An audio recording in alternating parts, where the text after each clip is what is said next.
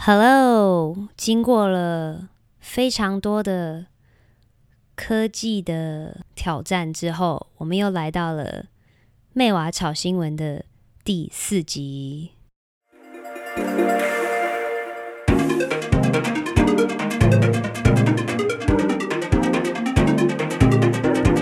你正在收听妹娃炒新闻。昨天居然有人跟我说：“你知道你们录的是 mono 吧？就是不是 stereo，就是如果用耳机听，一耳是你，一耳是我。”我说：“哈，我不知道。”你知道我那是我精心设计的吗？因为我觉得它就会有一种空间感，就是说左耳是妹妹，右耳是娃娃，然后就感觉好像两个人就是比较有吵架的感觉，就是你一下看左边，一下看右边，没想到被人家认为是，我觉得是技术上的疏忽。呃，先不要聊这个，不然都还没有聊新闻就已经吵起来了。Well, there was a recommendation to do stereo. Well, we can do stereo then, since nobody appreciated my. Maybe, maybe nobody just listened to it in general. People listen. I can check. I can see people listening. Okay，我们现在有几个几个收音者。收听者，收听者，收听者。我们现在 好像有一百多吧，一百多个。我觉得如果真的每一集都固定有一百个人在听，然后这些人有因为我们分享新闻而增加一些知识，这样就够了，就够你花好几个小时在研究怎么录 podcast。你到底有没有要聊新闻啊？有啊。好，你想要听吗？我现在有点不想了，但是为了大家，为了这一百个人，我还是愿意。OK，好，第一篇新闻我昨天看到的，Lives have been lost. Pregnant women in Zimbabwe forced to pay bribes when giving birth. 就是 lives have been lost，就是生命被失去了。然后在 Zimbabwe 是我不知道怎么讲，辛巴布韦吗？津巴布韦啊，OK，刚刚有搜。津巴布韦的孕妇们被强制要贿赂， 是政府吗？没有，其实就是它不是医院，maternity clinic，birthing clinic。哎，那叫妇产科啦，就是妇产科，但是它是外面的诊所，它不一定是医院里的。OK，所以。这些呃孕妇，她们如果想要把小孩生下来，她必须要用钱去买通这些诊所。嗯，为什么？是因为他们有限制可以生几个小孩吗？首先，我觉得你要讲津巴布韦在哪里？津巴布韦是在非洲，对，在非洲的一个。我以为在考我，然后就 这个这一点点的常识我还。津巴布韦，然后津巴布韦好像是非洲不是唯一，但是可能比较少的国家那边有健保，但是津巴布韦它有健保，嗯，所以其实，在法律下，每个人可以被治疗，哦，这是有治疗的权利。对，我会这么说，是因为不是每个国家，对，对，就是像可能我们在台北，我们就觉得当然当然有治疗的权利啊，可是其实不是每一个地方是这样。比如说，连美国，因为它不是健保，保险是私人的，私人的，所以你不一定有那个资格跟权利去被治疗。所以，anyway，津巴布韦。其实是有健保的，但是因为最近好像他们有很多的外面的妇产科诊所被被 shut down，嗯，因为可能因为 COVID，因为疫情的关系，疫情的关系，然后导致说现在就是很多人需要需要生小孩，但是不够地方生，然后那些就是还在营业的。妇产科的诊所，他们就觉得太多人负荷不了，负荷不了，所以就导致说很多已经在分娩的一些女性，分娩是什么？Like go into labor？哦、oh，OK，就是他们准备要生宝宝了，在，OK，就是已经身体已经再生了，然后他们去那个诊所，然后就说哦不行，你不能进来，因为太多人，或者你在外面等，然后外面都排排满，都是其他在等的。然后可能要去别的镇或别的地方去等，然后这个就在描述一个女性，就是她已经要生了，然后要不是她妈妈就是去问那个诊所说，哦，我女儿可不可以进来？然后他们就说，那些护士就说，那你要给我们什么呢？然后那时候她还听不懂，她还说：“哎，他是要我给他贿赂。”哦，好，反正就是要给他们钱，所以他妈妈就拿美金五元给他，然后他就突然有地方生。哇！因为在那边美金五元是蛮多钱的，嗯哼，然后能用美美元或美金就是去买通这些护士或医护人员，才有办法就是得到。需要的医疗设备那些，所以那些那个 title 为什么会说 lives have been lost？就是有一些孕妇就是可能没有这些资源，然后她就因为自己产，然后可能就没有很顺利，没有顺利，或者是反正很荒唐啊。我听了觉得我们好幸运哦，真的。对啊，就是我们在一个这么安全，然后福利这么好的地方。如果说我要。生小孩，我要考虑到的完全不会是我会不会没有地方生啊？对啊，然后好像他们那边的女人就是有考虑说，哦，要怎么在家里生啊，或者是请一个 midwife，midwife 怎么讲？嗯，助产婆还是产婆吗？产婆，产婆听起来好像是个字，那我们就叫她产婆好了。反正大家都知道我们要讲的意思，就是帮助你生宝宝的那个。可是你想到这个，我觉得这个是一个重点，就是我们我们生活在。比较好的环境里，其实就不会去想说，哦，我如果生小孩，我还要去考虑到我有没有钱去贿赂那个诊所让我进去，或者是我到底有没有地方生小孩，有没有人来协助我。反正就是我们不会思考到这个。然后另外，我我们一点我们不会思考到的是，我有没有权利去上学，因为这个是在现在世界里很多地方还是有女性不能去上学的这个现象。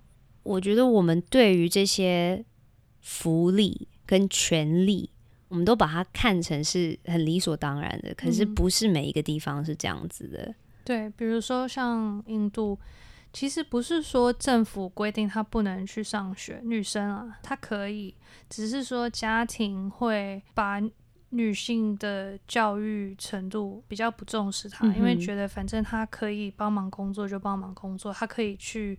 生嫁人，嫁人生小孩就去这样做，然后另外一方面是可能觉得女生不要学太多，因为学太多就控制不了，还是怎样？哎、嗯欸，而且我想到之前我们还有看一个那个纪录片，是在讲就是生理期跟卫生棉这个东西，就是很多女性她们没有办法去工作或者上学，其实一个很主要的原因是她没有钱买卫生棉，对啊，所以她等于在。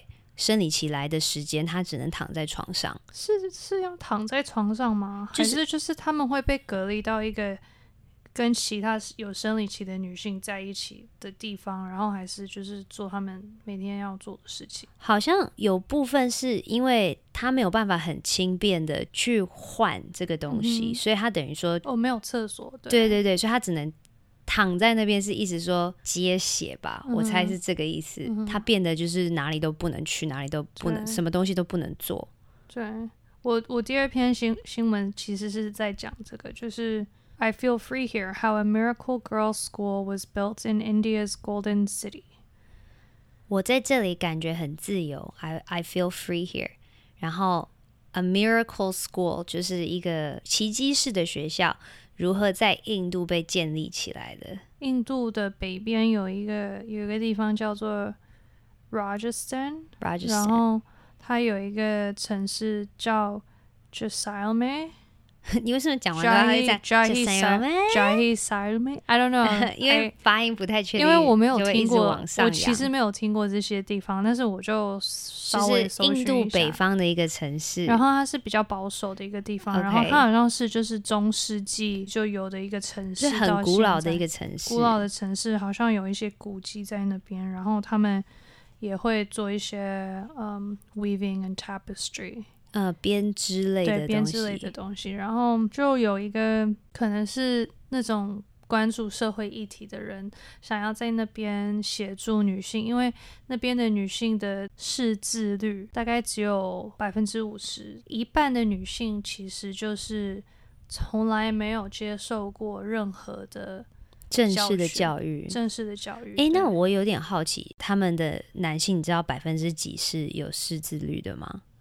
我没有看，因为我就觉就我会蛮好奇，是说那个跟他们整体的文化跟那一区的教育有关系，还是说它是？比较针对性别歧视的，它是比较针对性别歧视，因为给女生的学校就不多，因为他们男女要分开，因为他们还是非常的保守。哦，这是因为那个就是宗教信仰的关系吗？宗教信仰跟可能也有跟就生理期有关系吧，我也不晓得，哦，或者是可能他们就是非常的保守，因为因为其实很多地方以前教育方面男女都是隔开的啊。所以你的意思说，他们不但是隔开，而且所有的资源或精力都是比较放在男性的教育上面。那女性女性的学校就是比较没有资源，甚至没有这些地方可以让他们去嘛？照这篇新闻来说，就是女性就算她们有开始上学，但是假如说家里有很多事情，或者是家里有在生更小的小孩，他们就会把。把这些女性呃责任放在这些女孩，女孩就是就是说就不要去上学，在家帮忙做事情。然后可能另外一方面就是因为有很多小村子离那个学校也也很远，他们也没有方式去上课。但男生就可以吗？男生可能就可以，因为男生就比较不怕说晚上在路上遇到什么。对对对。不，所以有一部分是因为治安的考量。然后你刚刚问的，你说男性是多少？我刚刚查了是八十趴。OK，那真的差距蛮大的，就是差了三三十。我要数学很好哦。反 正那时候就是有人想要在那边建立一所学校，然后。别人就说不可能啊，你就不要盼望那种地方可以有建立一个女给女生的学校，因为没有人会去，所以他们就想一个办法，然后他们就建建一个很漂亮的建筑，然后就是给女生的学校，但是它比较不一样的是，同时可以给比较年长的女性去学一些手，艺的东西手艺的东西，比如说像 weaving 或者是 tapestry。Also printing，哦，oh, 就是教他们 printing 这个东西，就是给他们一个 incentive，就是你可以带你的小孩去上学，然后同时你也可以学一些手艺，然后可能有一天你可以做一些手艺卖给观光客，因为他们这个地方是一个观光，是靠观光在赚钱的，对.所以就这样就 OK 啦。家人就觉得说，哎，如果是有阿姨啊或妈妈可以陪去上课，然后。同时，他们也可以学一些，也许可以协助家里赚钱的事情。那这样谁在家里？I don't know。好吧，那下一篇吗？OK，下一篇。因为老实说，最近的新闻都是 focus 在美国选举上面，其他的就没有没有什么。好，哎、欸，我觉得我们要不要？要不要聊一个比较开心一点的东西啊？因为最近就是都还蛮沉重的。新闻有不沉重的吗？有啊，一定有那种，就是我说之前啊，就是那个狗狗的妈妈帮那个猪猪哺乳的，这个又不是每天都喝牛奶。OK OK，我有看到一篇新闻，就是我自己会喜欢看，因为关于苏格兰高地的。一些文化，oh, 我我我必须跟大家解释为什么苏格兰高地的东西，Esther 都很有兴趣。是因为很有兴趣。我之前就是我们都蛮迷一个电视剧，叫那个《异乡人》。我昨天还在看诶、欸，你昨天才在看？对啊，然后看边哭。Oh my god！其实《异乡人》主要就是里面有一个很帅的男主角，然后他是苏格兰人，可是女主角也很女主角也很漂亮，对对对。然后自从这这个。电视剧之后呢，我们对于苏格兰的东西都会多一份的关心。真的，因为我之前完全不会去关心苏格兰文化。对，我甚至会不太清楚说，哎，苏格兰跟爱尔兰跟什么的差别。就是、然后现在觉得哦，很不一样哦。There is power in them, mysterious stone figures to be moved in Gaelic winter ritual. 呃，神秘的石诶石，statue 怎么讲？石座对，神秘的石座必须要被移动。对，因为是一个，因为有一个那个 Gaelic 的特别的庆典。Gaelic 要怎么讲？就是盖尔盖尔文化嘛。对盖尔文化应该算是苏格兰跟爱尔兰也有嘛，就是早期的。盖尔盖尔语跟盖尔文化是来自于凯尔特 （Celt），Celtic，所以对，就是苏格兰跟爱尔兰跟好像。我不晓得 Wales 应该也有一点，反正我看完了，我就觉得也没什么。但是我就想要讨论一下，因为我觉得我通常不会把迷信想成是西方的一个，就会觉得东方人比较比较迷信一点。但是其实这这些苏苏格兰人其实非常我也觉得，然后他们就就就是觉得说这些石座啊，就是是很老的石座，然后。在每个冬季，一定要把它搬回他的家里，就是一个石头的家。然后你说石头的家是户外的还是？对，都是户外，户外。然后反正就是这些石头，他们必须要移动。对，要移动，然后每一年要一样的。然后如果你不不这样子做，当地人就会认为说，嗯，会有不好的事情发生。对对对，真的就是不好的事情。然后传说就是以前，如果你你不。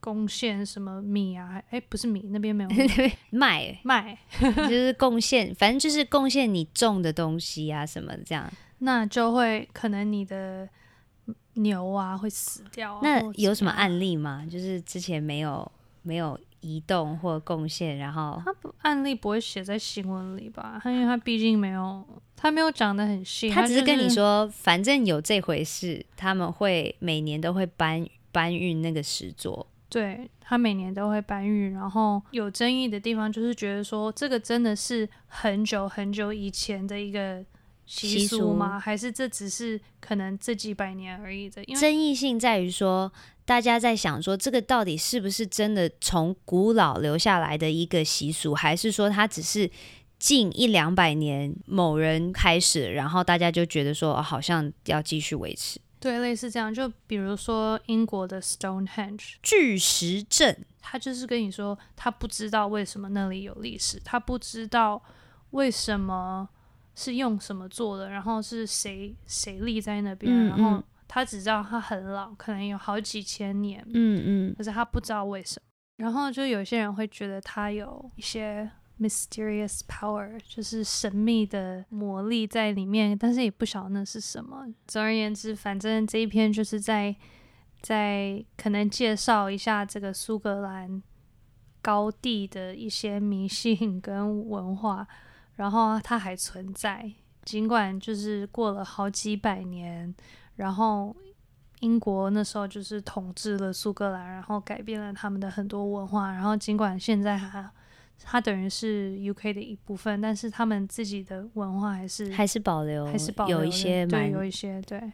所以那个石头是要怎么搬运？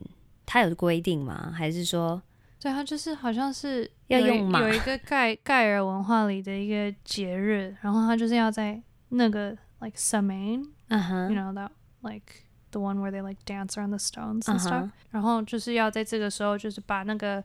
因为他好像是一个一个夫妻，还有他们的小孩，就是这个石座是石座，然后把它搬进他家里，呃，然后等了冬季过了再把它搬出来。那个石头屋子存在多久？就是他们他们说他们能找到的最早的 reference 在书里是一八八八年，所以其实没有很久，但是有可能因为他们没有之前没有记录，没有记录，对。但是有可能也是乱编出来的，也不知道。嗯嗯，我觉得人就是想要有信仰。那有说这些石座的故事是什么吗？他的故事是，他叫做 Kailich，然后他们在一个暴雪风的暴风雪，暴风雪，他们在暴风雪里取得了温暖，跟就是找到了一个可以躲的地方。对，然后。他他就是非常的感激，所以他就留了一个他的他的石像在那边来顾那边的地。哦，然后然后他就他就答应说，假如这个石像如果是好好的被保护着，那那个地就会永远的很肥润。哦，对，肥润肥润润肥润。润润，OK，等一下，我再理一下。你刚刚的意思说，传说是这样讲：曾经有一个人，他在暴风雪的时候需要找一个地方躲，然后就找到了，然后因为这样就很感激，然后后来他就在那一个地方立了一个他自己的石座，然后就答应说，如果大家好好的顾这个石座，这边的土地就会一直都是很肥润的状态。对，所以他应该是神吧，不然他要怎么答应这件事？是一个 fairy 哦，所以他，哦，他是对，他是一个某一个神，一个。季节相关的神，好了解。那我们先讲吗？我还有我还有一篇，最后一篇，好啊，听一下。最后一篇就是，嗯、um,，Shocking hack of psychotherapy records in Finland affects thousands. Distressed patients flood support services after hack of private firm. 芬兰最近发生一个案例，就是有一个心灵治疗的诊所，然后他们的。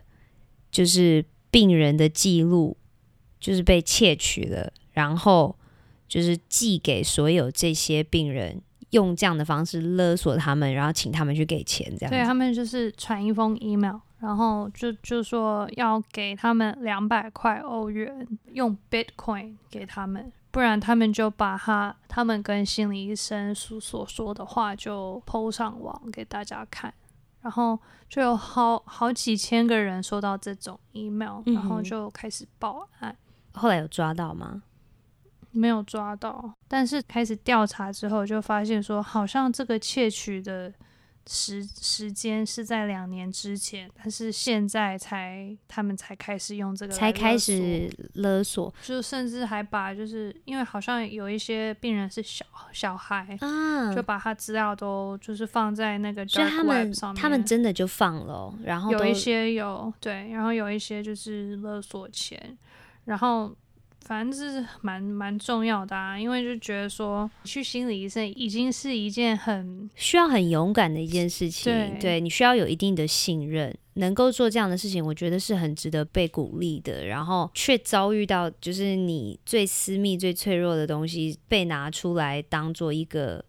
勒索你的方式，我觉得这是很不对的。而且，而且那个骇客想到这种方法，真的是朝着最脆弱的地方，对啊，就是你不想让人家知道的那些东西，然后就因为一定是你，你连跟朋友都没办法说，你才决定要 跟心理医生说。对啊，哎，你可以解释一下 Dark Web 吗？Dark Web 就是它其实，在网络上，但是你需要某一种软体或硬体，或者是。可能某一个 IP 你才能去使用，然后它就是，嗯，就是通常就是用来做一些违法的违法的事情，对，对什么卖器官啊，什么这些都，我我我的印象中是，你如果要卖器官，要去 Dark Web 上面。Oh God, I don't even know if we can be talking about this stuff. 嗯，我觉得这个就是这篇新闻就是有有一点。当然，它争议性很高，因为某一方面就是这个骇客他的 target 就是已经很脆弱，但是某一方面在保护这些资料的这些公司，他们也没有用很好的 encryption 去保护好资料，才会导致被 hack。然后我觉得现在是大家都面临的一个问题，就是我们所有的资料都在网络上，都在网络上，上面。然后我们其实我们就是要。很信赖这些公司，比如说 Google 啊、Yahoo 啊，不管你是用什么东西，iPhone，其实你的资料都在某一个云端上。然后，如果它没有保护好，其实别人就可以盗用。所以，可能你要讲的是，像这种心灵治疗的公司，他们应该要有一个更更好的保护，然后应该要有一个。基本要达到的什么什么标准是他们他们采用的隐私软体之类这样子吗？其实我要讲的不是这个，而是说，如果连这种东西都可以被 hack，那你你想想看，你自己手机里有多少私人的事情跟资料？哦，超多啊！我每次就是拍完照片，我都觉得说这些照片不知道到到谁的手中了。对啊，就是可能大家都要就是。好好的想想，说你在用你的资料，你是怎么去保护他的？你是怎么去你你信赖谁？然后你是因为什么去信赖谁？然后来保护你的资料？我不知道我这样是不是自我安慰，可是我 信任的东西就是我不够重要到我会我的东西会被翻出来，所以就是我觉得这跟你重不重要没有关系。假如说有有个人他找到你觉得就是很 ashamed 的东西，嗯嗯嗯，然后他就要你给他几十万，那这种状况谁都面临得到。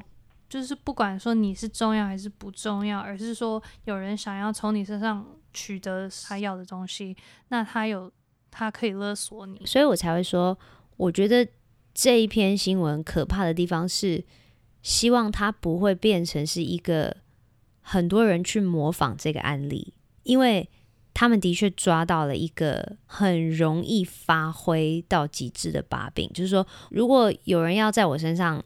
挖出什么东西，他可能要花很长的时间，然后去去看什么什么什么，就是这么费力的东西。可是可能他赚回来的收入没有办法 cover 他花的精力。嗯、可是如果他直接从心灵治疗的诊所下手，那其实真的很可怕。他只要去一等了两年，对，他去一个地方，然后他就可以得到所有这些人最私密、最不想让别人知道的故事。所以我觉得这个一定要抓到，而且这个一定要罚很重。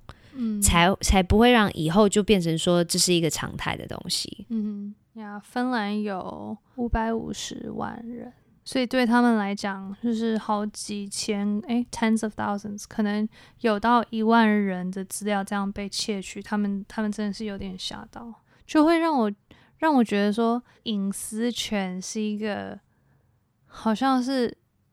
目前还在发明的一个东西，应该不是说发明，就是它一直在调整，因为科技在进步，然后我们就就是以前根本就不会想到说需要去保护这些隐私权，需要去顾到这个，因为因为我觉得，就尽管不是数位时代，就比如说像我小时候，因为我常看医生嘛，嗯、然后以前啦，尤其是以前就会有一个常态，就是其实你看医生他都不会关门，或甚至说。